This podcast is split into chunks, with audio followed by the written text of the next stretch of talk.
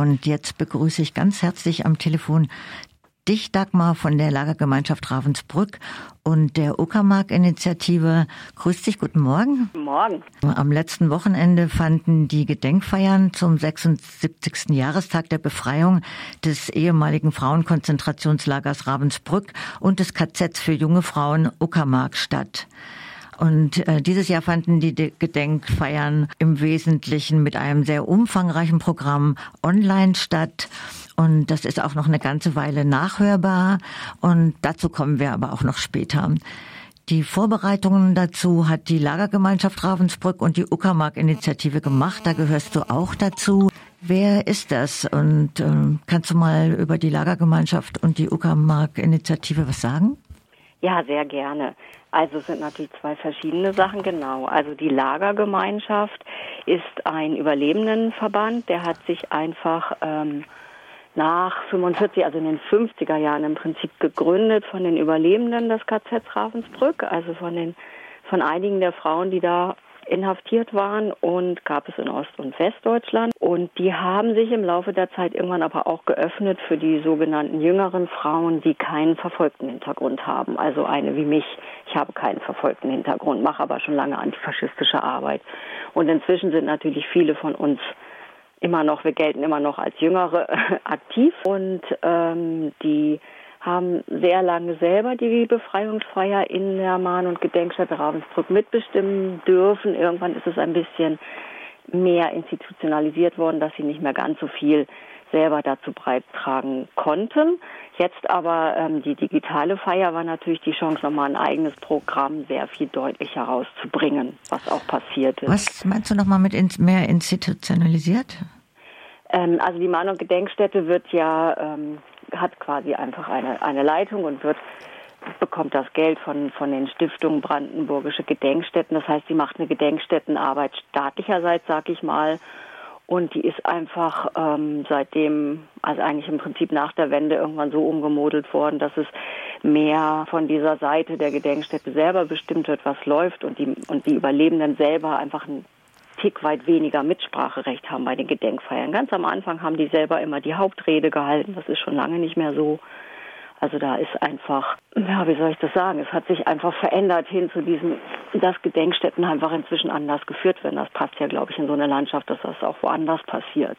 Die Initiative Uckermark ist nochmal ganz anders. Das ist einfach wirklich eine Initiative, die entstanden ist von Menschen, die einfach gesagt haben, sie wollen zu Uckermark arbeiten. Es ist eher ein Flint-Zusammenhang, ein feministischer Zusammenhang. Nicht von Verfolgten, da war das eher, das KZ Uckermark ist ja ein, ein KZ gewesen für hauptsächlich junge Frauen.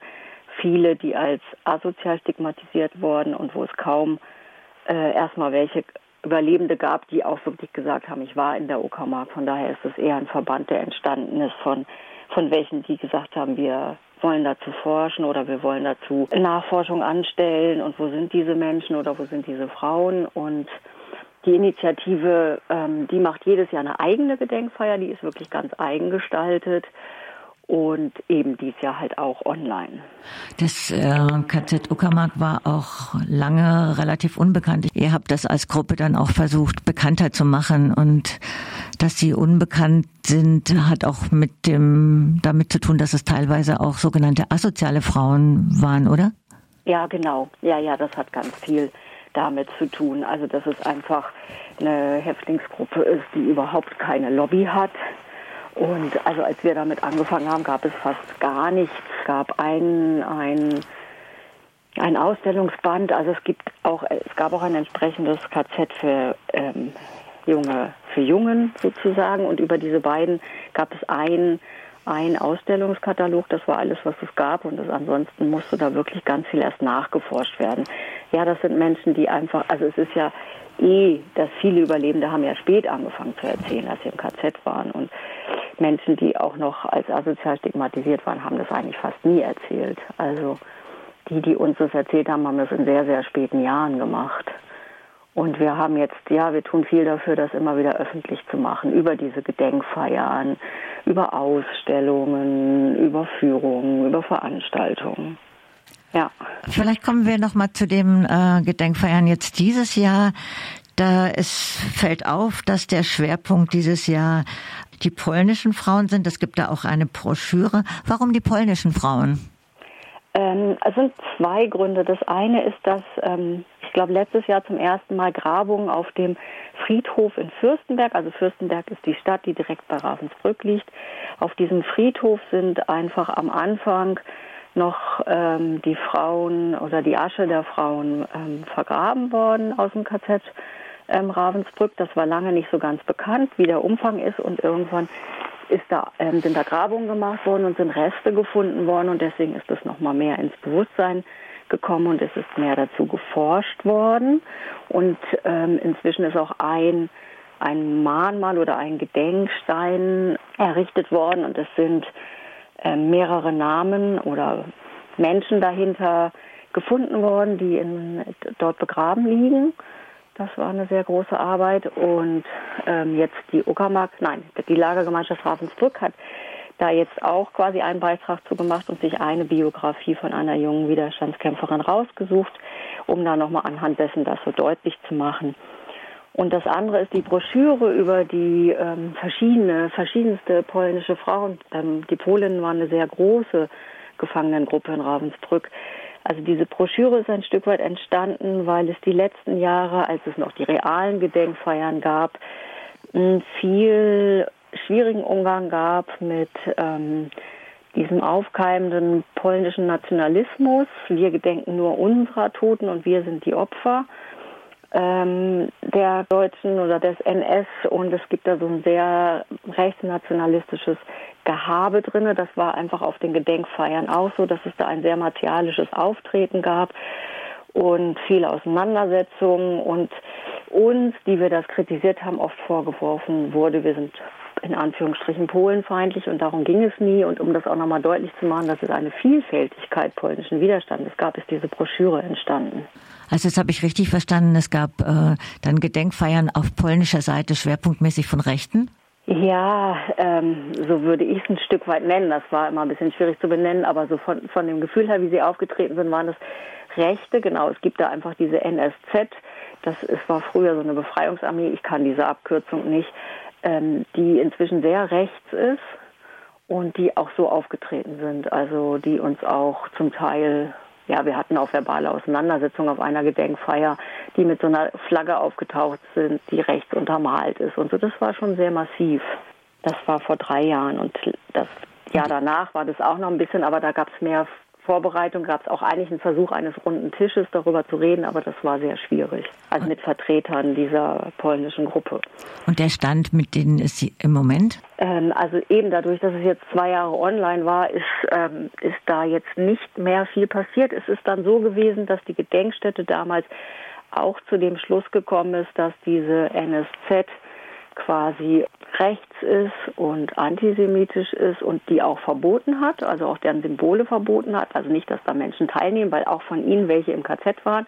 Das ist dann natürlich trotzdem ihr Recht dazu gedenken, aber dass diese Symbole verboten worden sind, ähm, soweit von der Gedenkstätte. Und es gab eben, es ging nicht, es ging ja nicht nur, es war nicht nur eine Auseinandersetzung mit der Lagergemeinschaft und der Initiative, sondern größer. Und das ist im Prinzip jetzt eingefroren auf diesem Punkt. Also es ist klar, die NSZ-Symbole sind verboten und bei der nächsten realen Gedenkfeier wird es einfach im Vorfeld wieder Aushandlungen geben müssen. Wir werden da auch dranbleiben, ja, das ist interessant. Sag mal, ähm, möchtest du vielleicht noch ein Beispiel sagen, weil es auch jetzt gerade darum geht, dann nochmal äh, zu forschen und auch einzelne Geschichten von polnischen Frauen rauszuarbeiten? Also ich stecke da jetzt selber nicht so viel drin. Ich, also ich weiß nur, in diesem Vortrag jetzt gibt es eben einfach ein Exemplar einer polnischen Frau, um einfach ähm, die Geschichten ein bisschen deutlicher zu machen. Was, da, was dahinter so schön ist, ist einfach, dass die, die das jetzt diesen Beitrag gemacht haben, auch wirklich Kontakt aufgenommen haben zu Nachkommen dieser jungen Frau, die ist ja, die ist mit 20 hingerichtet worden oder erschossen worden und aber ihre Tante, glaube ich, war es. Also da gibt es Kontakte und da gab es dann einfach auch Material und Gespräche. Also damit es auch wirklich so eine, also damit sie sozusagen eine Stimme kriegt. Und sag mal, es gibt ja ein sehr umfangreiches Angebot an Veranstaltungen und Vorträgen und Filmen. Wir reden ja jetzt auch, um das bekannt zu machen. Und was würdest du denn, was hat dich denn sehr beeindruckt oder was würdest du nochmal den Hörenden hier ans Herz legen? Also mich hat alles beeindruckt. Also man kann auf die beiden Webseiten gehen und dann laufen die Sachen als Videos oder zum Teil eben Reden mit Fotos untermalt. Ich, mich hat es so beeindruckt, es gab dieses Jahr einfach die Chance, das Ganze in Ruhe vorzubereiten und diese Vielfältigkeit hat mich nochmal sehr beeindruckt, dass das möglich ist, das zu machen, weil es fehlt natürlich total, dass es ein reales Bedenk äh, Gedenken gibt. Und es ist auch kein Ersatz, aber es ist einfach, dass es eine Stimme hat. Also dass es einfach nochmal sichtbar ist, dass es das gibt. Und ähm, ich fand eigentlich, ich kann gar nicht einen Beitrag einzeln so rausheben. Mich haben wirklich alle sehr, sehr berührt auf die verschiedenfältigste Art. Es gibt einen Beitrag über die Tragende, diese Figur in Ravensbrück, wie viel Bedeutung die hat, was da an Geschichte dran ist. Finde ich zum Beispiel auch unheimlich beeindruckend. Da geht es um Solidarität, Entschuldigung, da geht es um Solidarität untereinander, gell? Ja, ja, genau. Und auch die Interviews sowohl mit Esther Bejerano als auch mit Ingelore Prochnow, die beide, also ja, beide in Ravensbrück waren, also Überlebende sind. Das ist immer wieder beeindruckend, die Interviews von denen. Überlebenden, solange es eben noch möglich ist, die real zu hören, berührt mich jedes Mal total. Ja, und ähm, übrigens gibt es das Interview mit äh, Esther Becherano auch auf der freien Radionetzseite äh, zu hören, aber eben auch, was du gesagt hast, aus eurer Web Webseite. Da wären wir auch bei dem Thema mit der Resonanz. Gab es denn äh, viel Öffentlichkeit und Resonanz? Ehrlich gesagt, ich habe nicht so viel mitgekriegt. Das weiß ich auch nicht. Also ich glaube, eine Resonanz zu kriegen auf irgendwie Sachen, die irgendwie im Internet laufen, ist auch nicht so einfach. Ne? Also was mich, was ich, ist so ein kleiner Schwenk, was ich einfach sehr, also was mich ein Stück weit empört hat, ist, ähm, dass einfach zeitgleich mit den Feiern am, an diesem Wochenende diese großen äh, Corona-Trauerfeiern waren von der Bundesregierung. Das fand ich sehr ungeschickt gewählt, den gleichen Zeitpunkt oder ein ich muss sagen, für mich ein falsches Signal, weil es einfach sonst so ist, dass diese Gedenkfeiern auch in den Nachrichten, also in den öffentlichen Medien erscheinen, dass normalerweise auch VertreterInnen der Politik irgendwie, also gleichzeitig war ja auch Sachsenhausen, das ist immer das gleiche Wochenende, ähm, normal, also wenn es real ist, dort auch auftreten, Reden halten oder das ist auf jeden Fall eine Grußbotschaft und diesmal gab es das Augenmerk halt auf diese Corona Trauerfeier. Ich will der nicht absprechen, dass die nicht legitim ist oder gut ist, das zu machen. Ich fand nur es einfach kein gutes Signal, dass es am gleichen Tag war. Also das gibt für mich so ein Opfer gegeneinander abrechnen oder aufwiegen. Das finde ich sehr fatal. Also ein falsches Signal, wenn man irgendwie das Gedenken an den NS gerade so in den Hintergrund rückt. Das von daher glaube ich, ist die Resonanz dieses Jahr, was so öffentliches Medium anbelangt, sehr wenig gewesen. Dagmar, ich danke dir ganz herzlich für das Gespräch und für die Einschätzung und leg auch allen ans Herz, nochmal auf die Webseite zu gehen und sich das anzugucken und nachzuhören. Ich danke dir ganz herzlich. Ja, danke auch.